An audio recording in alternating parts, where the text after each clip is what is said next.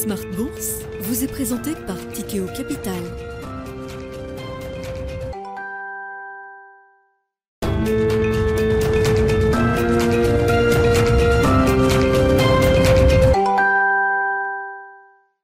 C'est reparti pour Smart Bourse, votre double dose quotidienne de marché en direct sur Bismart. Chaque jour à la mi-journée, 12h30, 13h. Et en fin d'après-midi, la grande édition pendant une heure à partir de 17h en direct, rediffusée à 20h sur Bismart TV.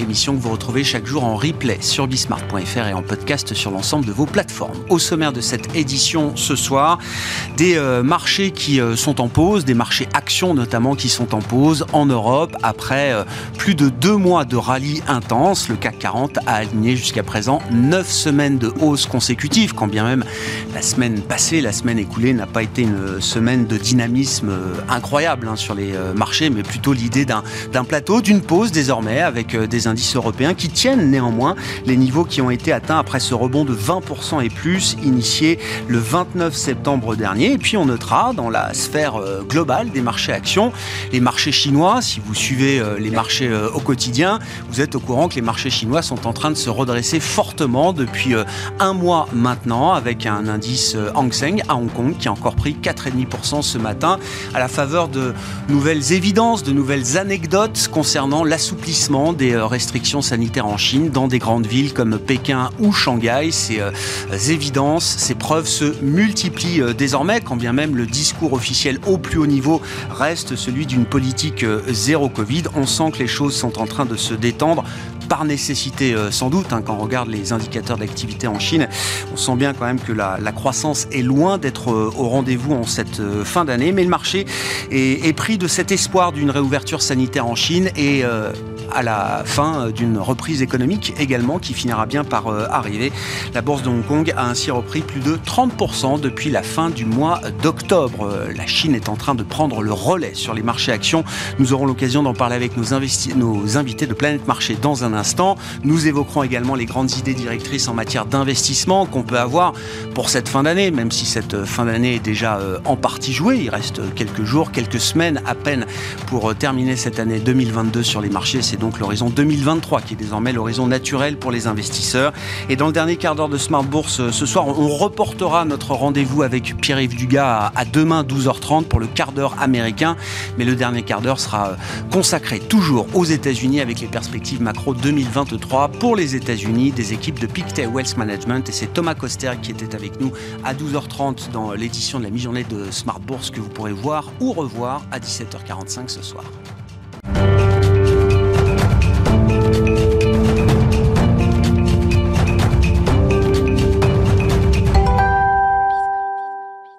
D'abord, tendance mon ami, chaque soir à 17h avec vous, Alix Nguyen pour les infos clés du jour sur les marchés avec un, début de semaine euh, prudent sur les marchés actions euh, en Europe et une petite euh, séance de rouge à l'arrivée pour la Bourse de Paris. Oui, sous l'effet d'indicateurs qui soufflent le chaud et le froid aux États-Unis mais aussi en zone euro.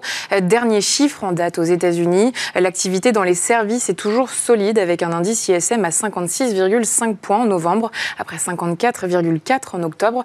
L'indice révèle donc une accélération de l'expansion des services dans les services et entre de ce fait en contradiction avec le PMI des services annoncé euh, plus tôt ce jour. En zone euro, l'indice PMI composite calculé par S&P Global reste en contraction à 47,8 points en novembre. On remarque cependant une amélioration par rapport aux 47,3 du mois d'octobre. Euh, l'indice Centix de confiance des investisseurs s'est amélioré à moins 21 en décembre contre moins 30,9 un mois plus tôt. Et puis à contrario, la contraction d'1,8 des ventes au détail en octobre, toujours en zone euro, se révèle être la plus forte sur un mois depuis décembre 2021 et accentue l'idée d'une récession déjà engagée. Et puis c'est le nouveau sujet de cette fin d'année. Le marché s'interroge quant aux véritables perspectives de réouverture en Chine. Et ce, alors que le nombre d'infections au Covid-19 reste élevé. Si les signaux de réouverture s'accumulent, la prudence reste de mise. Parmi les preuves de l'accélération du mouvement de réouverture, on retient que les villes de Shanghai et Hangzhou ont assoupli certaines restrictions. Aucune décision n'a pour l'instant été prise au niveau national. Toujours est-il que pour l'heure, la modération des contraintes sanitaires en Chine sous soutient les cours du pétrole. Au cours de la séance, ils sont repassés au-dessus des 87 dollars. Toujours s'agissant du pétrole, dimanche, l'OPEP Plus a maintenu son objectif de réduction de production de 2 millions de barils par jour entre novembre 2022 et fin 2023. À noter également que le G7 s'est accordé sur un plafonnement des prix du pétrole visant à restreindre les revenus de la Russie tout en assurant qu'elle continue à alimenter le marché mondial. À partir de ce lundi, seul le pétrole vendu à prix égal ou inférieur à 60 dollars le baril pourra être livré dans l'Union européenne. Et puis un mot des valeurs qui font l'actualité pour terminer, euh, Alix, avec notamment le recul du titre Tesla aux États-Unis. En décembre, le constructeur de véhicules électriques envisage de réduire la production de son modèle Y de plus de 20% sur son site de Shanghai. Et puis, euh, à noter qu'à Paris, ArcelorMittal progressait nettement au cours de la séance, soutenu comme l'ensemble des valeurs liées aux ressources de base par l'assouplissement des contraintes sanitaires en Chine. Tendance, mon ami, chaque soir à 17h en direct avec Alix Nguyen dans Smart Bourse sur Bismart.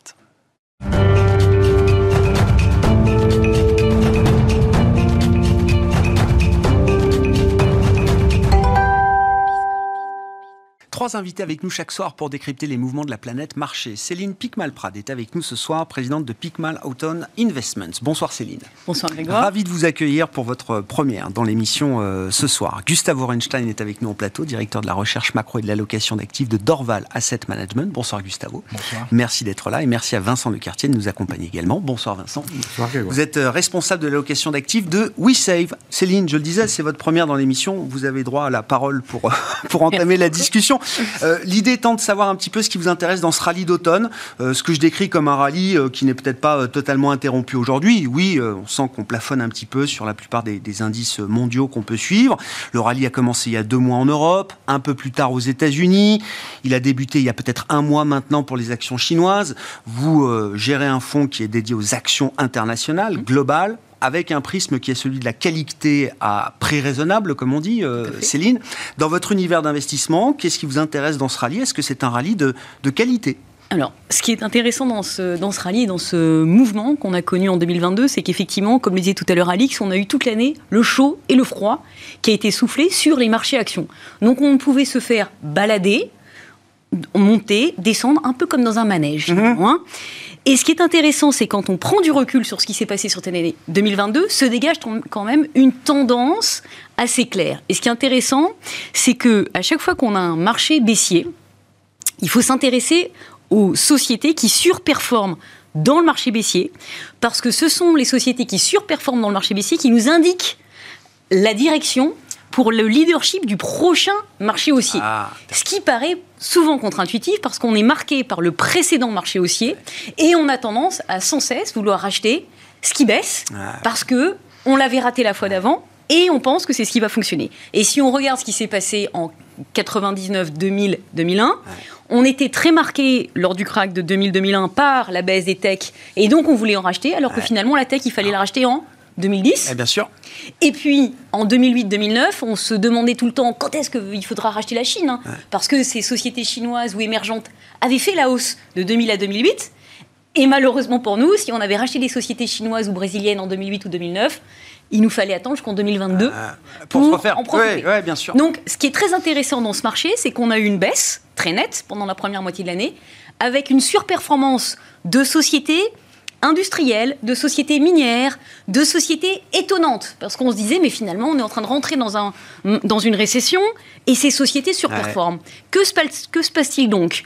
Et donc, derrière, on est rentré dans une deuxième phase de marché où ces sociétés surperforment toujours, comme on le disait à l'instant. Ah. ArcelorMittal aujourd'hui contre Tesla. Incroyable. Donc, on a quelque chose de différent Ah ouais. auquel il faut s'intéresser parce que le marché nous parle. C'est un signal qui mérite effectivement d'être euh, considéré et il faut Tout bien prendre en compte que un cycle s'est refermé, un nouveau cycle d'investissement Est en est train en train de démarrer. de démarrer. Et si on essaye de comprendre un petit peu ce qui se passe, on le voit tous. On parlait tout à l'heure du chauffage de cette pièce. mais, mais nous, avons, nous avons un problème La énergétique. la- 19. Nous, on, est est à en train- 19.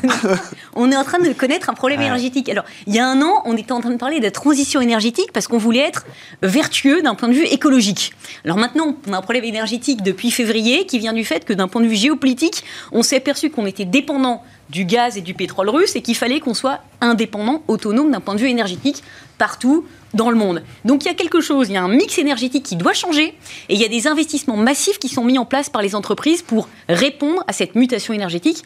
C'est des investissements qui se chiffrent en trillions de dollars qui profitent à des entreprises comme Caterpillar qui va euh, créer des nouvelles infrastructures plus adaptées à notre mix énergétique, qui est d'ailleurs en hausse de 16% Mais attends, cette année. c'est on a, Céline, on a des sociétés Caterpillar, c'est un truc de dingue. Il y a deux mois, Caterpillar était au plus bas de deux ans. Aujourd'hui, c'est quasiment au plus haut historique. C'est- En deux mois, une boîte, quand on cherche un exemple de boîte cyclique, je crois qu'il n'y a pas plus cyclique que Caterpillar. Et ça, ça doit pas. Alors, ça Ça- doit soulever des interrogations chez les investisseurs. Oui. Et que de voir Caterpillar au plus haut avant l'idée que tout le monde a d'une récession euh, aux États-Unis, peut-être mondiale, ou en tout cas pour une partie du monde en 2023, ça doit pas nous étonner. Ça doit nous faire réfléchir. Ça doit nous faire Ça doit nous réfléchir. faire réfléchir parce que, comme le disait euh, Warren Buffett, Mr. Market is always right. Ah ouais, Donc il y a quelque chose, il y a une musique différente ah ouais. qui sonne, qui résonne à nos oreilles, à laquelle il faut être attentif. Et c'est pas seulement Caterpillar. Si vous regardez l'ensemble des sociétés industrielles, on peut regarder Cummins qui fait des moteurs pour camions, on peut regarder MSC Industrials, on peut regarder Siemens aussi reparti industrielles. très fort. Les oui, oui. sociétés industrielles nous racontent une histoire. C'est une histoire de dépenses. Quand on regarde les résultats qui ont été, qui ont été publiés, on, on- on assiste à un rebond des dépenses d'investissement. Mais comme c'est une musique qui n'a pas été jouée depuis quasiment 40 Ouais. ans, parce que si on regarde Ouais. Les dépenses d'investissement rapportées au PIB américain, euh, elles représentaient 5% du PIB américain en 1980. Ces, dépenses sont passées à 2% du PIB. On a eu 40 ans de baisse des dépenses d'in- d'investissement de la part des entreprises parce que on a pu sous-traiter, par exemple, à l'atelier du monde qui était la Chine, où on a pu faire en sorte que nos dépenses d'investissement baissent avec euh, différents artifices. Aujourd'hui, on est un peu pied au mur. On a des infrastructures qui sont vieillissantes, elles sont plus adaptées, et pour faire baisser nos coûts, il faut qu'on les qu'on réinvestisse Remplace, mais bien sûr. dans ces Oui, oui, oui. infrastructures, dans nos bâtiments, dans nos locaux, dans tous, toutes les, dans, dans nos moyens de transport également. Et donc, il y a des sociétés qui en profitent dans l'industrie, mais il y a aussi des sociétés, par exemple, de services énergétiques qui en profitent, parce Mm. que bah, il faut qu'on optimise la façon dont on, euh, dont on utilise nos réservoirs pétroliers ou gaziers. C'est quand même assez fascinant de voir Schlumberger, qui était quand même une star des années 70, faire plus 70% cette année. Donc Ouais. là aussi, il y a quelque chose. Et ces sociétés-là, juste pour terminer, sont toujours à 15 fois les profits pour Schlumberger, 15 fois les profits pour Caterpillar. Donc On c'est pas si cher encore. donc c'est pour ça que ce qui est, ce qui est intéressant, c'est que même si on a envie de se dire ça a beaucoup monté, c'est absurde, on est un plus haut, mais on est un plus haut par rapport à quoi? Par rapport à quelques semaines, quelques mois. Mais il y a une musique différente et c'est ça qui est intéressant aujourd'hui de regarder, à mon sens. Ah ouais. Et Voilà. donc c'est dans cette, euh, ces thèmes-là que vous venez de citer, on pourra y revenir, euh, c'est une qu'on va trouver finalement les, les, les GAFAM des dix prochaines années. En tout cas, c'est plus les plateformes euh, sociales, euh, l'avènement des plateformes sociales a Voilà. eu lieu. Ça, c'est une page qui se referme. Le problème, on en reparlera, le problème c'est qu'on n'a plus le droit d'investir dans ces valeurs. Donc on verra qui- effectivement... euh, Ce qui fait l'intérêt de la liberté. Ce c'est pour euh, ça voilà. qu'effectivement, nous avons créé notre société d'investissement. Analyse du, du rebond et du rallye toujours en cours. Euh, On en a peut-être déjà parlé la dernière fois que vous êtes venu, parce que ce rallye, il a quand même deux mois maintenant de, longévité, en tout cas euh, en Europe. Il donne assez peu de signes d'essoufflement, ou en tout cas de, de retracement de correction. Pour l'instant, ce mouvement-là, on a du mal à le voir sur les marchés actions. Oui, effectivement, on l'appelle une fenêtre, un peu la théorie de la fenêtre. Ça reste pour nous une fenêtre qui peut être, euh, qui peut durer un certain temps, euh, qui euh, qui bénéficie de plusieurs choses à la fois. D'abord, il bénéficie effectivement du, fait qu'à un moment les, investisseurs ont pricé toutes les hausses de taux, une grande partie des hausses de taux qu'on pouvait imaginer aux États-Unis, hein, quand, on, on anticipait des taux courts qui vont jusqu'à 5% l'année prochaine. Nous, on pense que ça ira peut-être au-delà, mais enfin, même si c'est au-delà, euh, on sait qu'au moins 80% du, du- du mouvement est déjà anticipé. Mmh. Donc forcément, c'était difficile de continuer à surprendre à partir de là. Donc ça, c'est la première chose. Et même pas besoin de faire de pivot, ce n'était pas nécessaire. Il suffit juste que la Réserve fédérale dise juste qu'il va se passer ce que tout le monde attend. Et ça, c'est déjà euh, quelque chose de, de positif. Euh, La deuxième chose, c'est que euh, eh ben, on avait aussi d'énormes craintes hein, au plus bas cet été. hein, les, les- les- les- les investisseurs étaient très, très, très en cash, très désinvestis. Le niveau d'anxiété était très élevé. Et donc ça aussi, ça a permis et ça alimente le, le rebond au fur et à mesure où, où les, gérants bah, se rachètent, Mm. puis se, se- se réinvestissent.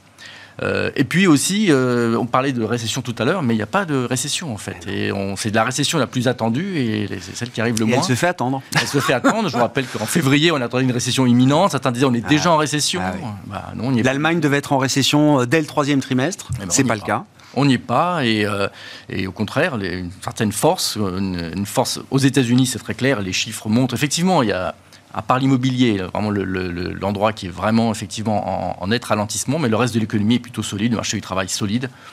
Donc ça ne ressemble pas à une économie en, en, récession. On verra effectivement de 2023, mais pour l'instant, c'est euh, pas du tout visible. Et l'Europe, bah, l'Europe, elle s'est adaptée aussi euh, assez, assez euh, enfin, plus que ce qu'on pouvait imaginer.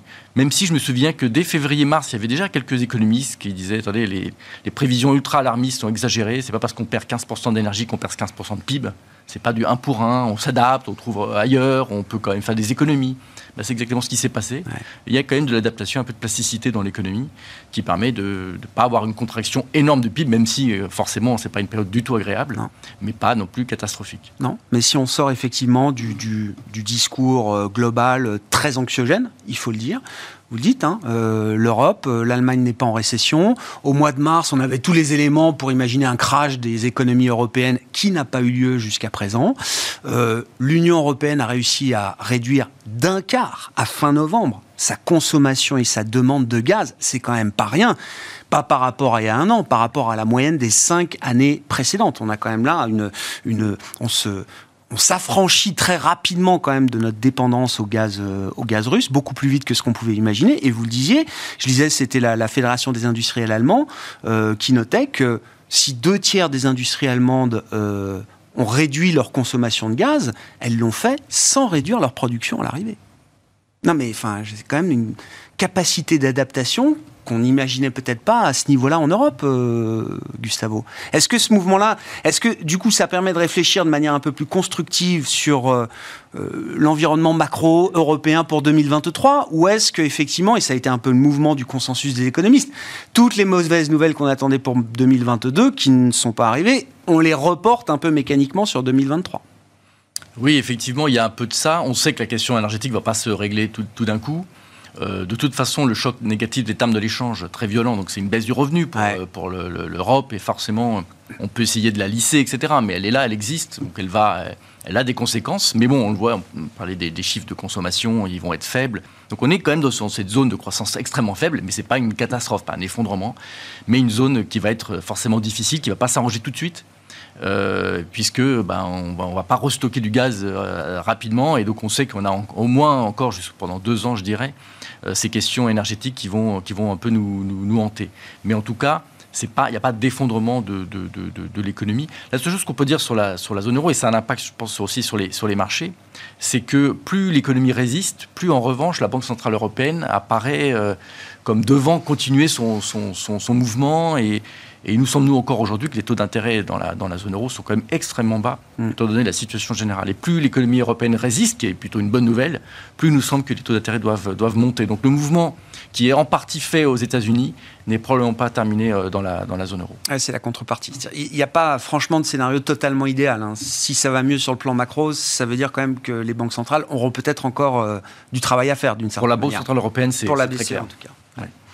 Vincent, vos commentaires à, bon, euh, je sais pas, 15 jours de la fin de l'année sur, euh, les marchés, avec euh, une fin d'année spectaculaire et, assez globale. hein. L'Europe a pris les devants, on va dire, dans ce rallye d'automne, mais les États-Unis suivent. Le Dow Jones, on redécouvre le Dow Jones, évidemment, qui a repris euh, 25-30% là aussi. Et puis les actions chinoises également qui viennent compléter le tableau de cette fin d'année. Donc on a parlé grosso modo de, de- de short squeeze et d'un indice qui ne veut rien dire. Ouais, alors. C'est-à-dire le Dow Jones, le Dow Jones qui est un indice qui n'a en réalité aucun sens parce que c'est 30 malheureuses valeurs et surtout il est, il est euh, valorisé par les prix et non pas par la capitalisation des entreprises. Donc en clair, moi j'ai tendance à l'éliminer, à regarder le S&P qui ressemble à quelque chose. Euh, Et du coup, quand on regarde le S&P, si on regarde le S&P équipondéré, par exemple, la, la photo est un peu moins euh, glorieuse, on va dire. Ah non, la, la photo est beaucoup plus Ah. Sympathique. La photo, la photo Ah. est plus sympathique que, que celle que, que, que- euh, qui ressort euh, en, en première apparence. La deuxième chose, c'est que le, euh, les petites capitalisations américaines sont exactement euh, avec la même performance que le S&P 500. Donc moi, ça m'intéresse comme, comme message. C'est pas du tout la même chose en Europe. il y a un écart de 10 points, 10-15 points au moins euh, en Europe, entre les larges et les small. Troisième chose, la performance de, de l'indice américain euh, est en réalité exactement la même que les indices européens si on rétablit les problématiques de change. Euh, bon, réciproquement, un Américain souffre autant avec les marchés européens que s'il était sur, sur son marché domestique. Donc je pense qu'il faut relativiser un certain nombre de choses. Mais ce qui est clair, c'est que le marché chinois et le marché européens étaient plutôt des shorts ou des sous-pondérations. Mmh. Euh, le marché américain était un long consensuel. Quand on regarde les flux euh, sur l'année, euh, on a de mémoire 170 milliards à peu près de collecte sur les marchés américains de collecte sur les actions américaines. ça n'a pas arrêté de collecter. Non, non, non, non, non. Et, et, alors, ce qui, ce qui, est très intéressant aussi dans les, dans les choses qui, moi, m'interpellent cette année, c'est 500 milliards de euh, décollecte hein, sur les fonds actifs actions. Euh, en face de ça, 300 milliards de collecte sur les ETF. Donc une collecte nette de 200 milliards, mais elle se fait sur de l'indiciel. Donc en clair, les, investisseurs aujourd'hui, euh, soit n'ont pas confiance dans les gérants actifs, soit préfèrent investir sur des ETF éventuellement thématique, donc euh, ça, peut être quelque chose de quand même pointu, mmh. mais euh, en tout cas, il y a quand même une recherche d'économie sur les frais, il y, a des, des choses qui, moi, m'interpellent quand même cette année dans les, dans les grands messages. Pour ce qui est quand même de la, la projection, projection un petit peu sur l'année sur prochaine, euh, moi, je suis très, très d'accord avec ce qu'a dit Céline, c'est-à-dire que pour moi, sur les prochaines décennies, on va avoir obligatoirement des investissements majeurs mmh. de la part des États et de la part des mmh. entreprises dans le, sur le secteur de la défense, la santé, la transition énergétique, la numérisation. il y a énormément de thématiques qui vont être développées sur les prochaines années. Et ça, moi, j'ai du mal à imaginer qu'on ait euh, une récession profonde, durable. Euh, voilà, ça, pour moi, c'est incompatible. Ces deux choses-là sont incompatibles. Par contre, se pose la question du financement. Ça, c'est un Mais le besoin d'investissement en infrastructure au sens large, hein, ou de, de, de, de réhabilitation des appareils productifs, vous dites, ça garantit quand même quelque chose euh, ben, entre, euh, de, solide euh, au-delà d'une récession conjoncturelle, d'un ajustement conjoncturel. Entre le fait qu'il faut faire une transition énergétique, qu'il faut faire des économies énergétiques, qu'il faut faire des rapatriements d'activités des pays émergents vers les pays développés, euh, tout ça, c'est des choses qui sont absolument colossales, hmm. colossales en termes d'investissement. Et une fois encore, euh, la défense, euh, ça, entraîne un certain nombre de secteurs également. L'immobilier, la transition énergétique, elle se fait aussi par le fait de faire de la réfection de votre, de votre bâtiment. tout ça, c'est des emplois locaux. Donc moi, j'ai énormément de mal à imaginer que les choses se passent mal en termes de croissance économique. J'ai du mal aussi à imaginer qu'on ait des problèmes de chômage. Donc la, Fed qui se préoccupe beaucoup de, de la question de... plus elle ne sait plus faire baisser le chômage. Bah, oui. non, non, on aura peut-être... On aura, on aura, elle sait plus faire monter le chômage. pour moi, on aura probablement une baisse de l'inflation, mais la question de faire monter le chômage, là, je pense que si, si c'est là-dessus qu'on attend la Fed pour son pivot, euh, je pense qu'on va pouvoir s'acharner à faire monter le chômage. Je pense que ça n'a aucun intérêt. Le but, le but de la Fed, hein, elle, a deux mandats. Elle a un mandat sur l'inflation qui est d'essayer de la, maîtriser le plus possible vers 2%. Ça sera 3% euh, bientôt, de, mon point de vue. Et, sinon, d'essayer d'avoir un emploi qui soit le plus ferme possible. Bah, on est plus ou moins dans le meilleur des mondes l'année prochaine. On va avoir une baisse de l'inflation. On va avoir un emploi qui va rester, qui va rester solide. Superbe. Mais on n'aura peut-être pas de baisse de taux. Non, parce que le, marché, il en veut toujours un peu plus. Le marché, il veut des baisses de taux de la Fed en 2023. Il veut le soft landing, pas de crash, pas de hausse euh, euh, du taux de chômage au-delà de niveaux qui, qui seraient respectables. Et en plus, une Fed qui se préparerait à être à nouveau. Est-ce euh, que c'est urgent quand on a constitué l'épargne Est-ce que c'est urgent quand une entreprise a levé des capitaux pendant la Covid à des, à, des niveaux de taux d'intérêt qui étaient extrêmement bas et qui ne doit les renouveler que dans trois ans ou quelque chose comme ça, au plus court? Il n'y a, pas de problème de financement aujourd'hui. Enfin, pour moi, c'est pas un sujet. la, hausse des taux ne s'applique que si vous avez besoin de lever de nouveau des capitaux. Euh, et, ça, ne concerne qu'une partie des, euh, besoins de, l'entreprise. Le gros des dettes est constitué avec des niveaux de taux qui sont beaucoup plus bas, donc c'est pas un énorme sujet. Et donc c'est la fin du bear market ou pas? Ah, pour moi, oui, mais, mais j'en avais déjà discuté ici. Pour moi, j'en étais convaincu. Je sais. Bien sûr. J'ai l'impression que tout le monde ne l'est pas encore. Donc non, non, non, mais pour moi, pour moi, c'est un rallye, c'est pas un bear market rally, c'est un rallye. Ouais. Bon, euh, Gustavo, je, reviens effectivement à l'idée macro un peu de 2023 là sur les États-Unis. Est-ce qu'on peut, enfin, est-ce qu'on peut avoir le scénario parfait? Enfin, est-ce qu'il a une chance quand même de se matérialiser euh, le, soft landing, euh, une Fed qui irait peut-être jusqu'à baisser ses taux en fin d'année, hein, c'est ce que le marché anticipe. Et au final, ben des marchés qui seraient peut-être en train de sortir de leur euh, tendance baissière euh, accumulée depuis euh, fin 2021, on va dire, sur le Nasdaq en tout cas. Ça a commencé en novembre 2021. Oui, alors effectivement, ce qui est compliqué, c'est que beaucoup de, bulles qui s'étaient constituées, on corrige en fait depuis longtemps. Donc le, point haut de, de, ces entreprises s'ils ne gagnaient pas d'argent, des SPAC, etc. Plein de choses dont on a beaucoup parlé ici. C'était effectivement plutôt février-mars 2021, et donc ça corrige depuis déjà assez longtemps. Et certaines sont, après moins enfin, 95% de baisse, ça ne bouge plus, on va dire. Euh, ce qui est intéressant cette année, c'est l'éruption, bien sûr, de la question de, l'inflation. Et c'est à l'aune de l'inflation qu'il faut comprendre aussi ce qui est en train de se passer. Le, marché rebondit aussi beaucoup parce que c'est une décompression de la prime de risque liée à l'inflation. Et on, voilà, le, point haut de l'inflation étant passé, on, se détend un petit peu sur cette, question de, de l'inflation. Et là où les économistes ne sont pas forcément complètement d'accord entre eux et pas d'accord forcément avec quelques investisseurs, c'est cette idée qu'il est possible vraiment de ramener l'inflation à 2%. Alors évidemment, si c'est 3, on peut en discuter, mais la ramener au niveau précédent euh, sans récession. Et ce, passage qui fait que les économistes disent, je crois, à 60%, 60 euh, que les États-Unis vont, vont, avoir une récession l'année prochaine, c'est simplement cette idée qu'on ne passe pas de, de 5, euh, on va dire 5% d'inflation aujourd'hui à 2 sans, sans récession. Alors évidemment, tout est, tout est compliqué parce qu'on vient du Covid et que c'est une période très, très, très particulière, ce post-Covid. Donc on a une partie de l'inflation euh, euh, effectivement transitoire, euh, même mmh. si c'est une transition très très très très longue, mais avant il y a un côté transitoire qui va peut-être disparaître au fur et à mesure. Mmh. Ça c'est le côté offre, effectivement, toutes ces améliorations du, côté offre, et on le voit dans les prix des biens, notamment aux États-Unis, la baisse du, du prix des biens. après il y a la question de l'immobilier.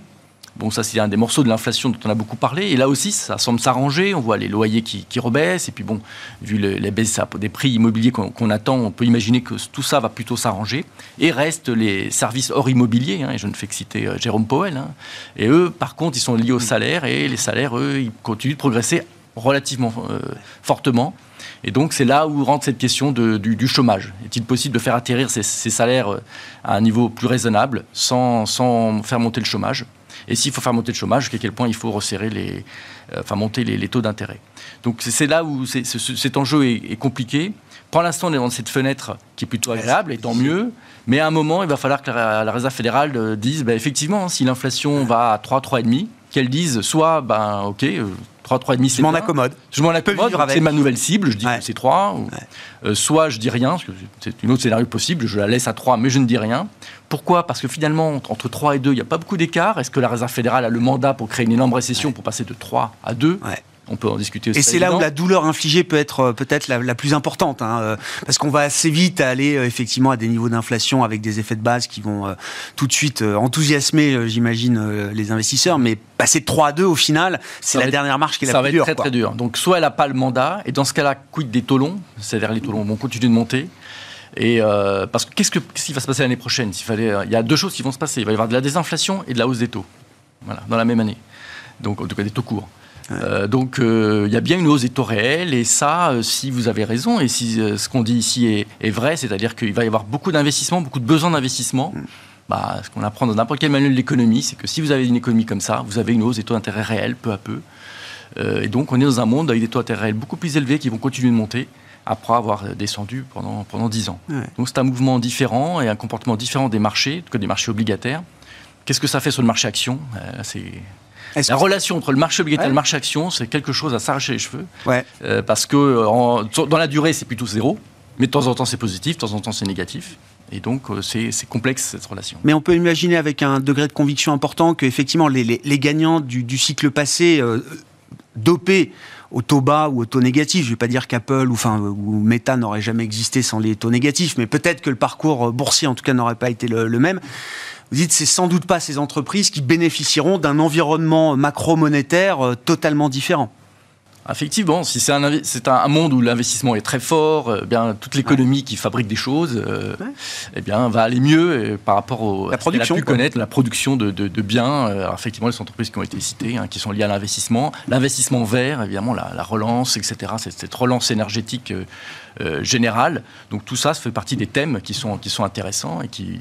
Ce qui est difficile dans ces thèmes-là, c'est plutôt de savoir qui va s'en sortir. En fait. On voit bien que le thème est intéressant, mais où va aller le, le, Ouais. les profits à la fin C'est toujours la surprise. Ouais. Le thème est là, mais qui va, qui va tirer sur l'épingle du jeu, c'est une autre question. Et bon, ça... Alors nous, on essaie de tapisser hein, cet ensemble, pour Ouais, essayer ouais, bien d'attraper un peu de tout. Bien sûr. Mais je sais que c'est évidemment le travail des stock pickers d'essayer Ouais. de trouver les, les bonnes idées là-dedans. Oui, alors euh, Céline, avec une, une- une manière de gérer où vous avez toujours des, des convictions très fortes. Votre fonds a 25-30 lignes, c'est Oui, ça, hein, c'est ça. très concentré. euh, effectivement, euh, c'est quoi le- le- la méthode pour vous qui vous permet d'analyser, en tout cas d'avoir des convictions sur euh, bah, des leaders de demain, comme euh, Gustavo le, le disait? Parce que c'est même pas une question de secteur, c'est-à-dire que c'est encore plus fin que ça. Dans le même secteur, on va trouver peut-être des gagnants, voire des ultra gagnants. Et des perdants. Et, et plus on trouve des ultra gagnants, plus on va trouver aussi des ultra fait. perdants peut-être. Donc effectivement, c'est un travail euh, de stock picking euh, que nous effectuons et euh, il passe par un tamisage très fin de toutes les sociétés qui sont dans le MSCI All Country World. Donc on va juste éliminer quasiment euh, 95% des sociétés qui sont présentes par des critères purement quantitatifs. Déjà, euh, en disant on veut que des sociétés qui ont un ROE supérieur à 10%, qui ont une marge opérationnelle supérieure à 10%, qui ont une croissance de bénéfices supérieure à 5%, qui ont une liquidité importante. Une fois qu'on a fait ce travail, on va éliminer toutes les sociétés qui sont, d'un point de vue qualitatif, non intéressantes, parce que la gouvernance n'est pas au rendez-vous, parce que le management n'est pas euh, en ligne avec Mhm. nos aspirations. Et ça nous fait un, un ensemble de 80 valeurs seulement qui sont investissables pour nous dans le monde. Donc c'est très très réduit.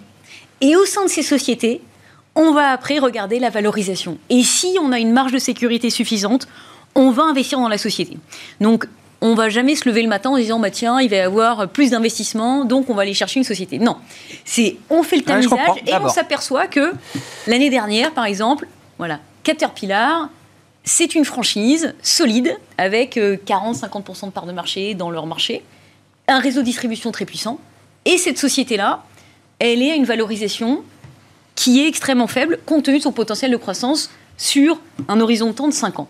Et c'est là qu'on va faire rentrer la, la société dans le portefeuille. La même chose pour des sociétés chinoises. On parlait de la Chine tout à Ah l'heure. ouais, attends, sur Caterpillar, Voilà. Ouais. par exemple, là, ça, on en parlait tout à l'heure. Euh, oui, c'est une valeur, vous avez euh, pas de problème à la détenir en portefeuille, quand bien même il y a la perspective d'une récession euh, américaine l'an prochain. est- C'est une conviction qui va au-delà d'un ajustement conjoncturel qu'on pourrait avoir devant nous. Tout à fait. On est sur un cycle, on est sur un horizon de temps de 3 à 5 ans. D'accord. Donc on se dit, je mets aujourd'hui une graine Ah ouais. dans le sol. Attends. Ça prendra du temps pour récolter, mais compte tenu de nos attentes, on va finir par pouvoir en profiter. Et c'est la même chose qu'on avait pu faire. On avait acheté du Microsoft en 2009. Le temps Ouais, que ça arrive, ouais. c'est 2011 Ouais, ouais. peut-être. Euh, le tsunami au Japon en 2011 nous avait permis d'acheter des belles sociétés comme Fanuc à l'époque, euh, qui était le leader des robots. Personne n'en voulait. Le, tsu- le tsunami au Japon, on l'a vécu. C'était quand même un, un traumatisme très important. La bourse de Tokyo était fermée. Enfin, un, un- un gros choc sur le marché. Mais une société de qualité, du coup, à un prix très raisonnable. Et on se dit, ils ont quand même une part de marché très forte. Ils ont beaucoup de leur production qui est en dehors du Japon, Mm. beaucoup de leurs ventes qui sont en dehors du Japon. Donc, on l'a fait rentrer dans le portefeuille. Donc voilà. Donc ça, c'est notre travail vraiment euh, très méticuleux de sélection de valeurs, très fine, parce que notre objectif au final, c'est d'avoir une volatilité qui est très faible par rapport à celle des indices, parce qu'on a réduit le, le risque, et d'avoir une très forte surperformance dans les séances de baisse. Et pour faire ça, il faut avoir été extrêmement difficile quand on a fait rentrer la valeur sur la qualité et sur le prix. Et c'est ça qui nous permet cette année effectivement d'avoir une hausse de 11% sur le portefeuille. Ah, et on va oui. se dire, vous êtes, vous êtes des génies Pas du tout. C'est juste qu'on a été disciplinés. process. Ouais, ouais, c'est le processus qui nous a fait acheter les valeurs. j'aime bien l'idée, c'est dans ces grands bear markets historiques qu'on détecte effectivement les, les- les leaders du cycle suivant et du bull run euh, suivant. Qu'est-ce qui vous intéresse autant en Chine, euh, euh, Céline, puisqu'il y, y a plus de 20% de votre portefeuille qui investit sur Chine et Hong Kong. Voilà, mais c'est exactement la même chose. On parlait du Japon tout à l'heure. Quand on a fait rentrer beaucoup de sociétés japonaises dans le portefeuille, on est monté à 35% sur le Japon en 2011. Et à l'époque, c'était quand même un choix Compliqué. On avait à l'époque 5-6 valeurs. On disait ce sont des leaders. mondiaux qui traitent à des valorisations totalement euh, dévalorisées. Aujourd'hui, la Chine, c'est le marché le plus haï au monde. Euh, dès que je parle à un client ou un investisseur ah ou quelqu'un, ah oui. La Chine, c'est vraiment le, gros point noir. Euh, on a des interrogations géopolitiques majeures, on ne sait pas ce qui va se passer demain, j'en conviens. Mais quand je regarde les choses froidement, ce que je suis censé faire quand je suis investisseur, je vois que j'ai un triptyque qui m'intéresse, c'est-à-dire que j'ai de la liquidité, c'est la seule banque centrale au monde qui injecte dans la liquidité dans le système. La deuxième chose, c'est que j'ai euh, une valorisation exceptionnellement basse. La valorisation du marché chinois aujourd'hui, c'est 8 fois les profits de, des 12 mois à venir. On n'a jamais été aussi bas depuis 2000. Euh, et la troisième chose, c'est que j'ai des perspectives de croissance de bénéfices qui sont en hausse puisque j'ai une base de comparaison très basse en 2022. Mmh. Donc 2023 va être mieux que 2022 de façon mécanique, un petit peu comme quand nous, on a connu le Covid et qu'on en est sorti. On a fini par en sortir, ils vont finir par en sortir, et ça nous donne des bases de comparaison qui sont très basses. Donc on a un triptyque qui est très intéressant, croissance de profit, valorisation basse, liquidité. En général, don't fight the Fed, il ne faut pas aller contre la liquidité, on a la liquidité qui va vers la Chine, et il y a des sociétés intéressantes qui sont cotées dans ce pays-là. Un, exemple voilà. emblématique justement de la poche exemple, chinoise voilà. rapidement. Euh, donc une société qui s'appelle Shandong Weigao, c'est une société donc qui fait euh, des, euh, des, cathéters, qui fait des seringues, l'équivalent d'un Medtronic ou d'un Becton Dickinson aux États-Unis. Cette société-là, elle va avoir 15 à 20% de croissance. Elle a une marge opérationnelle supérieure à 15 et, une, et, et un, un, PE qui doit être à 14 fois aujourd'hui, ce qui me semble extrêmement intéressant parce qu'aujourd'hui, dans la technologie médicale dans le monde, je ne pourrais pas trouver un équivalent. Et ils ont 80% de part de marché ouais. sur les seringues en, en Chine. C'est de la medtech, mais c'est pas de la tech au sens euh, réseau social euh, que vous achetez pas euh, du en tout. Chine. Non, pas du tout. on est très proche des, euh, des biens réels ouais, chez PH. Production, quoi. Un truc voilà. qui se produit. voilà, c'est ça. Euh, sur les perspectives d'investissement, déjà, tactiquement, là, après un tel rebond, euh, qu'est-ce que vous avez envie de faire, euh, Vincent? Est-ce que ça vaut le coup d'ailleurs d'être un peu tactique euh, en fin d'année, pour le début d'année, etc. Ou est-ce que là, on a plutôt envie de regarder un peu à travers ces phénomènes un peu calendaire, marketing, j'allais dire, qui n'ont pas toujours beaucoup de sens, hein, mais qui jouent en tout cas dans la saisonnalité des marchés? Alors, le tactique euh, fin d'année, euh, moi j'ai tendance à mettre ça euh, de côté parce qu'entre les euh, hedge funds qui euh, rachètent leurs shorts, hein, donc ça a tendance à faire monter des thématiques ou des valeurs qui étaient complètement euh, délaissées cette année ou qui, ont, ou qui se sont très mal comportées. Et à l'inverse, les gestions traditionnelles qui ont tendance à embellir leur portefeuille pour montrer qu'elles étaient intelligentes pendant l'année et donc qu'elles avaient choisi les bons thèmes ou les bonnes valeurs. du coup, vous savez pas trop comment vous. C'est un peu piégeux, quoi. Voilà. Donc, donc pour moi, ça n'a pas beaucoup de pas beaucoup d'intérêt. Non, la vraie question, c'est de savoir quels sont les euh, les grands thèmes euh, à envisager pour euh, l'année prochaine et les grandes classes d'actifs. Pour moi, le, la première thématique qu'il faut regarder, c'est le décalage, le déphasage entre les banques centrales, les durcissements de banques centrales et l'impact hein, euh, que ça peut avoir sur les devises. Parce que ça, ça a été un impact colossal cette année. Il faut imaginer que l'année prochaine, euh, il y aura peut-être encore un petit peu de que de comètes. Euh, donc, donc ça, pour moi, c'est la première chose à regarder. Et assez logiquement, je pense que la tendance qu'on a depuis un mois et demi, deux mois, c'est-à-dire un repli du dollar, devrait se conforter sur le début de l'année au moins.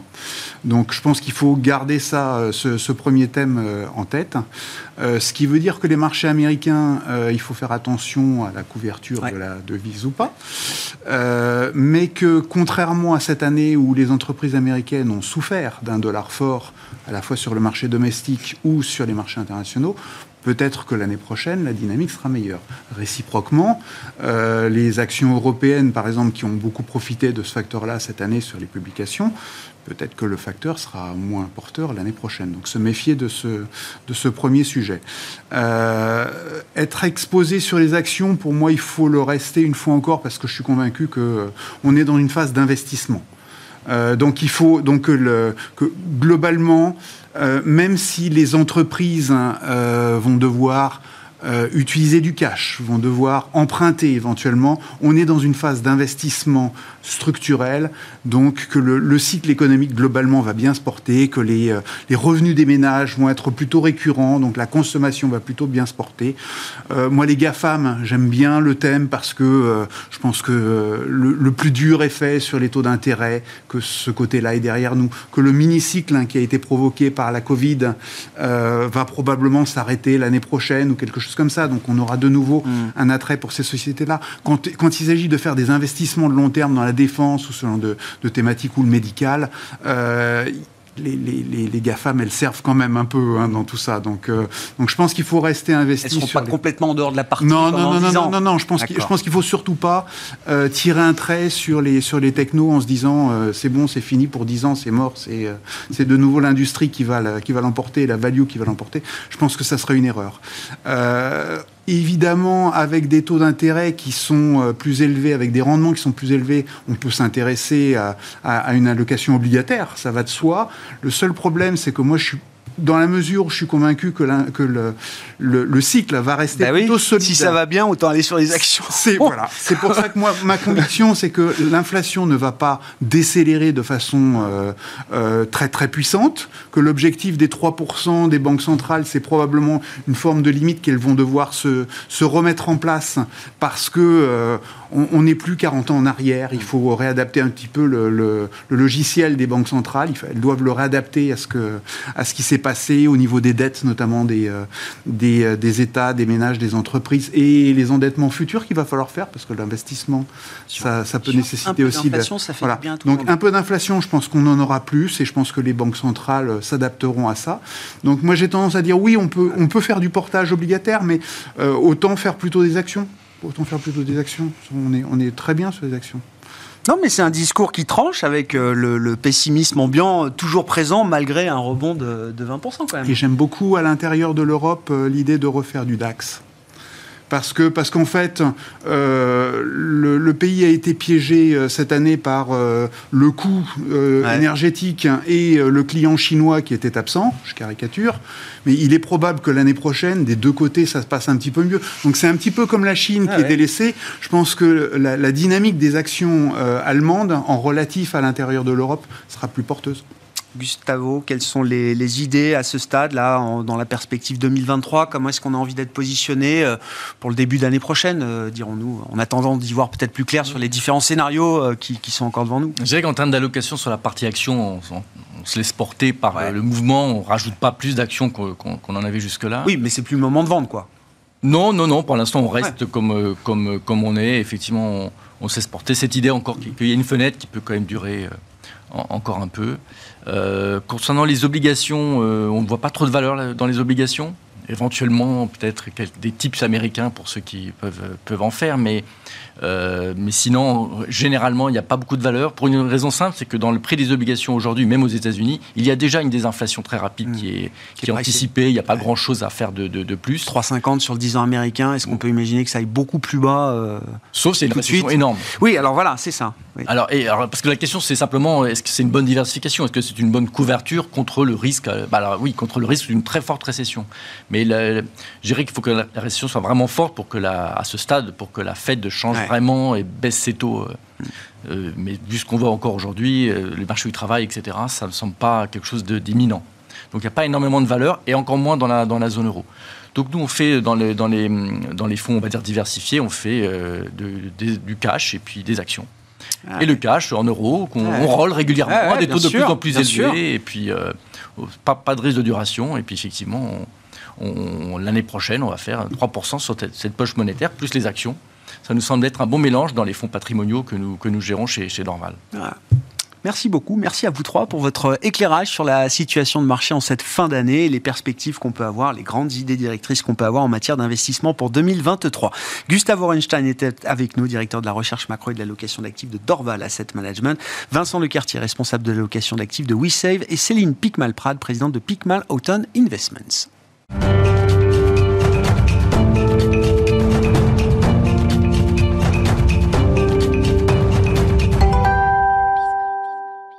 Le dernier quart d'heure de Smart Bourse, c'est le quart d'heure thématique. Chaque lundi soir, c'est le quart d'heure américain, normalement avec Pierre-Yves Dugas, notre correspondant américain, qu'on retrouvera exceptionnellement demain à 12h30 dans l'émission de la, la mi-journée. Mais ce quart d'heure du lundi reste consacré à l'économie américaine après les chiffres d'emploi de vendredi qui montrent qu'on n'est peut-être pas encore tout à fait au bord de la récession aux États-Unis. Commentaires et perspectives 2023 pour l'économie américaine avec euh, Thomas Coster qui était avec nous euh, à la mi-journée en visioconférence depuis Genève, économiste senior US de Pictet Wealth Management. Oui, alors tout d'abord, la, la, lecture quand même au premier niveau est importante. Hein. On a quand même une, donc un, un, marché du travail. Si on regarde la fameuse sainte trinité, création d'emplois, taux de chômage et salaire, on a un marché de l'emploi américain qui reste euh, très solide. C'est vrai que le, euh, le grand focus euh, des chiffres, là en l'occurrence, c'était les salaires. Il y a une certaine résilience dans, dans les salaires. Hein. Donc on parle là euh, des salaires euh, par, par heure hein, qui remontaient à plus de 5% en, en, glissement annuel et qui pourraient hein, laisser penser que la réserve fédérale pourrait rester sur ses gardes et pourrait avoir donc une communication encore au quiche. Mais c'est vrai qu'il y a plusieurs niveaux de lecture hein, de ce rapport de l'emploi. Il y a notamment, moi je regarde beaucoup euh, les indicateurs de cycle économique et on voit qu'il y a quand même une décélération sous-jacente du cycle économique américain. Alors pourquoi?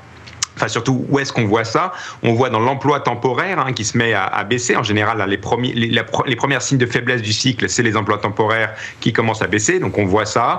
Euh, on a euh, également, euh, alors dans le secteur, par de la consommation, on a eu aussi des, baisses d'emplois. On a aussi les heures hebdomadaires, hein, le nombre d'heures travaillées hebdomadaires qui continue de baisser. Ça aussi, c'est un signe d'effritement du, cycle économique. Donc, on a quand même plusieurs signaux qui sont assez négatifs termes de tendance, euh, pour ne pas évidemment aussi euh, souligner euh, la grande surprise des économistes pour ceux qui regardent les données, c'est aussi cette différence entre les deux enquêtes, hein, puisqu'il y a une enquête des ménages et une enquête des entreprises, et il y a une divergence également entre les deux enquêtes qui pourrait laisser penser oh, également l'enquête des entreprises pourrait être en fait plus faible que, que ce qu'elle ne l'est vraiment. Donc oui, si on regarde Spot, et ça va être certainement la lecture de la Réserve fédérale, l'économie va bien, il faut continuer le resserrement monétaire. Si on analyse un peu plus fine des choses, on voit quand même qu'il y a une détérioration sous-jacente du cycle économique qui est, qui est cohérente avec potentiellement une entrée en récession en début d'année 2023. Est-ce que cette lecture avancée des indicateurs du, du cycle économique, euh, Thomas, est-ce que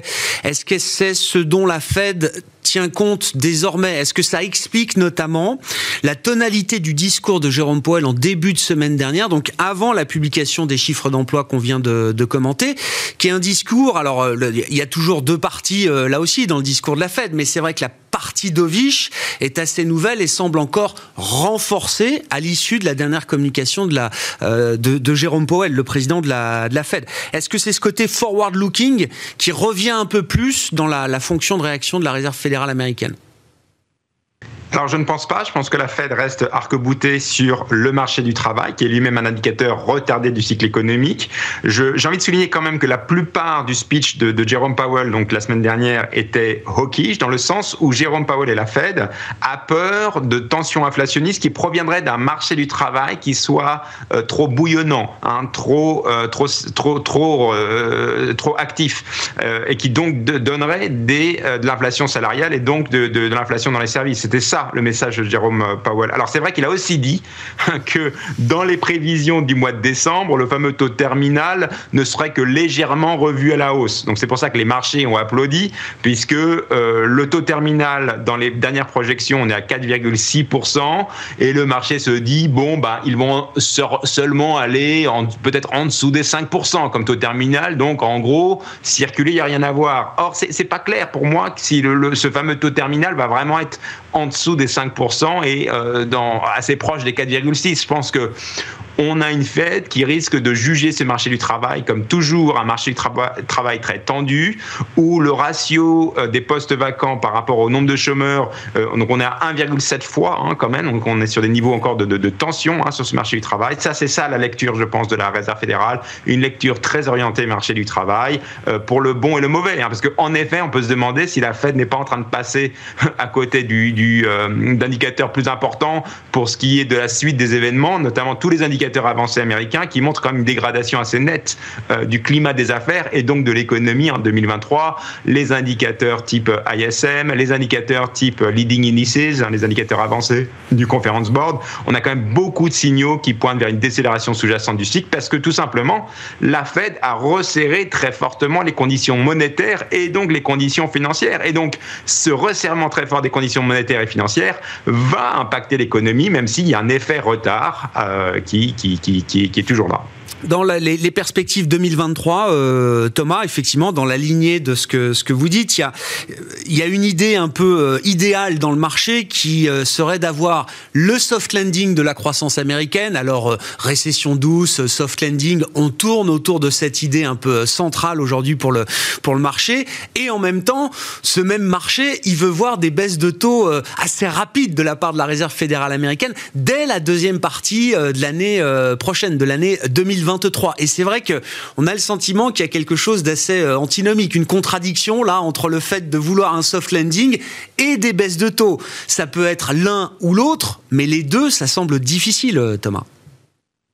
Tout à fait. Hein. Il y a une certaine incohérence euh, là-dedans, puisque la Fed a quand même dit et insisté qu'il n'y aurait donc pas de baisse de taux en, 2023, euh, basé sur son scénario justement d'un soft, euh, soft landing. Donc, s'il il y a baisse de taux, ça sera sûrement des baisses de taux en catastrophe, et ça sera sur, certainement parce qu'il y a un accident de marché ou un besoin de liquidité dans le, marché qui est soudain.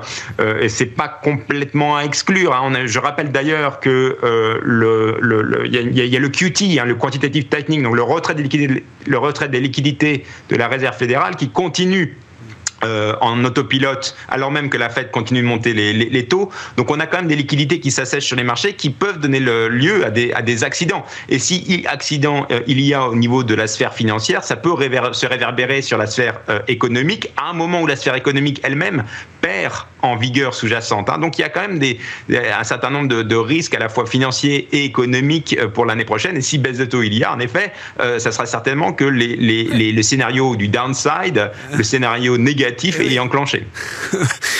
Comment vous avez quantifié votre scénario euh, macro 2023 pour les États-Unis, euh, Thomas Si on prend les grands paramètres, croissance, inflation, euh, taux de la Fed, qu'est-ce qui ressort de la réflexion que vous avez menée? Alors, nous, notre prisme pour, pour la prévision de, l'économie américaine en 2023, c'est qu'on regarde beaucoup les conditions euh, de la Fed et les conditions monétaires. Hein. donc là, il y a quand même un impact de, ces conditions euh, sur euh, la, croissance économique américaine. On, a eu quand même un très fort resserrement des conditions financières qui vont finir par se réverbérer sur l'économie. Il y a aussi les indicateurs avancés du cycle, hein, donc Conference Board par exemple, ou les indicateurs type ISM ou les autres PMI, qui également montrent une détérioration. Donc on, on regarde regarde ça de, très près. Euh, et nous, ça nous donne pour nos prévisions économiques euh, une croissance de moins 0,2% euh, pour l'année l'année prochaine. On a une Fed qui devrait continuer à monter les taux d'après nous jusqu'au mois de, mars et ensuite garder les taux stables pour pour plusieurs mois. Donc ça veut dire un taux qui qui qui, un taux Fed Funds 5 5,25% pour mars et, et par la par, par la suite. L'inflation devrait continuer à décélérer, mais avec deux histoires. Avec d'un côté du prix des biens, certes il y a une très forte décrue, mais du côté des services, il y aura une certaine inertie, notamment à cause du fait que le marché de l'emploi continue d'être très résilient et on a une certaine inertie dans les salaires qui donc devrait perdurer dans les, dans les, dans les services. Donc une, une, une inflation qui va donc graduellement décélérer, mais avec deux histoires sous-jacentes entre les services et les, et les biens. Et quand vous dites euh, une inflation qui décélère graduellement, avec ces, ces deux faces de, de, la même histoire, euh, Thomas, si on met un chiffre sur une idée d'inflation euh, aux États-Unis, en fin d'année prochaine Qu'est-ce que ça donne? Alors pour nous, on est autour de, 3% pour la fin d'année, à la fois sur le CPI et pas loin des 3% aussi pour le corps ici, le, fameux indicateur de la, de la Fed. Est-ce que ça ouvre la, la, perspective d'une conversation euh, au sein de la Fed pour commencer peut-être sur un nouvel objectif d'inflation? Est-ce que, est que le consensus est en train de, de, de, converger vers cette idée qu'il faudra peut-être réformer l'objectif d'inflation euh, à un moment? Est-ce que on est prêt pour avoir cette conversation sans doute pas tout de suite, mais peut-être dans euh, quelques mois ou quelques trimestres il y, a clairement un débat parmi les économies sur cette cible d'inflation à, 2%, parce qu'on peut se poser la question si euh, les drivers, hein, les facteurs structurels de l'inflation n'ont pas changé, notamment après le, Covid, notamment euh, eu égard à la mondialisation, qui quand même change de, format, le rôle de la, de la Chine, le rôle des matières premières et de l'énergie. On va quand même sur des années d'inflation plus élevées structurellement dans le futur. Et la question, c'est est-ce qu'il faut vraiment que les banques centrales aillent à contre-courant, entre guillemets, et soient plus, euh, plus, plus fermes dans leur politique monétaire pour contrecarrer ce, ce, mouvement tendanciel. Alors, je pense que le débat pour la Réserve fédérale est un peu prématuré. Il est au niveau des économistes, mais pas encore au niveau de l'institution. Euh, et il est fort à penser que la Fed pourrait rester pragmatique, c'est-à-dire que finalement, on tolère une inflation un peu plus élevée et on, en fait, on, on, on ignore un peu hein, l'inflation, même si elle est un peu au-dessus de, de, 2%. Donc, quelque part, ça aura un changement de, de cible. Ouais. Euh, pour la première phase, ça sera plutôt du, du pragmatisme avant d'envisager par la suite, mais par la suite, ça, je pense que ça prendra quand même plusieurs années, un, relèvement potentiellement formel du, du, cible, du ciblage d'inflation. Donc, je pense que la Fed va officiellement garder sa stratégie, même si au niveau pragmatique et au niveau euh, concret, elle pourrait laisser un peu l'inflation être euh, s'installer au-dessus de, de, 2% dans le futur. En tout cas, c'est notre euh, scénario. Une dernière question, Thomas. Quelle sera la, la place et l'impact de la Chine dans le paysage global macro 2023 et particulièrement pour la macro américaine on semble se diriger vers une réouverture sanitaire et donc une reprise euh, de l'économie chinoise, euh, quand bien même elle serait peut-être pas euh, soutenable et aussi forte que ce qu'on a connu les années euh, précédentes. Néanmoins, on attend quand même un effet plus positif venant de, de Chine. Comment est-ce que ça peut se traduire pour le reste du monde et pour une économie comme celle des États-Unis?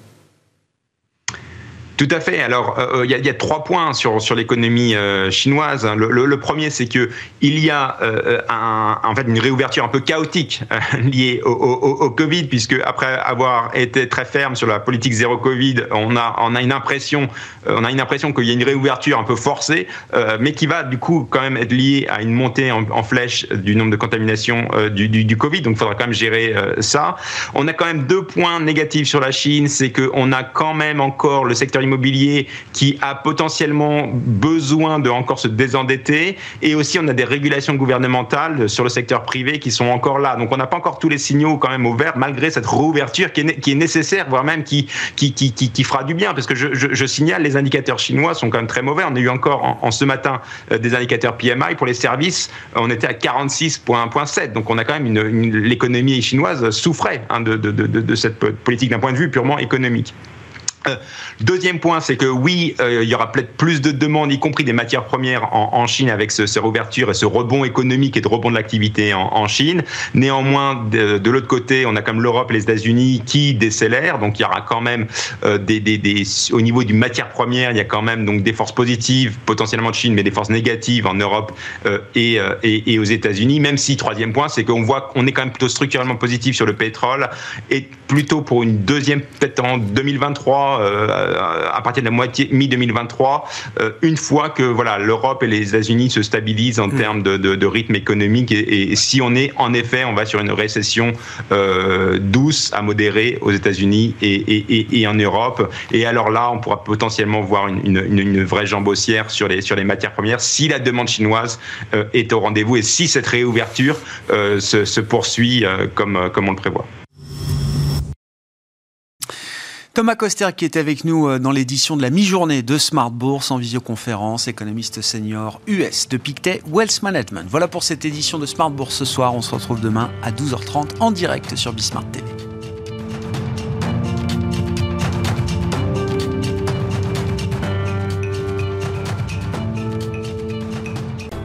Smart Bourse vous a été présenté par Tikeo Capital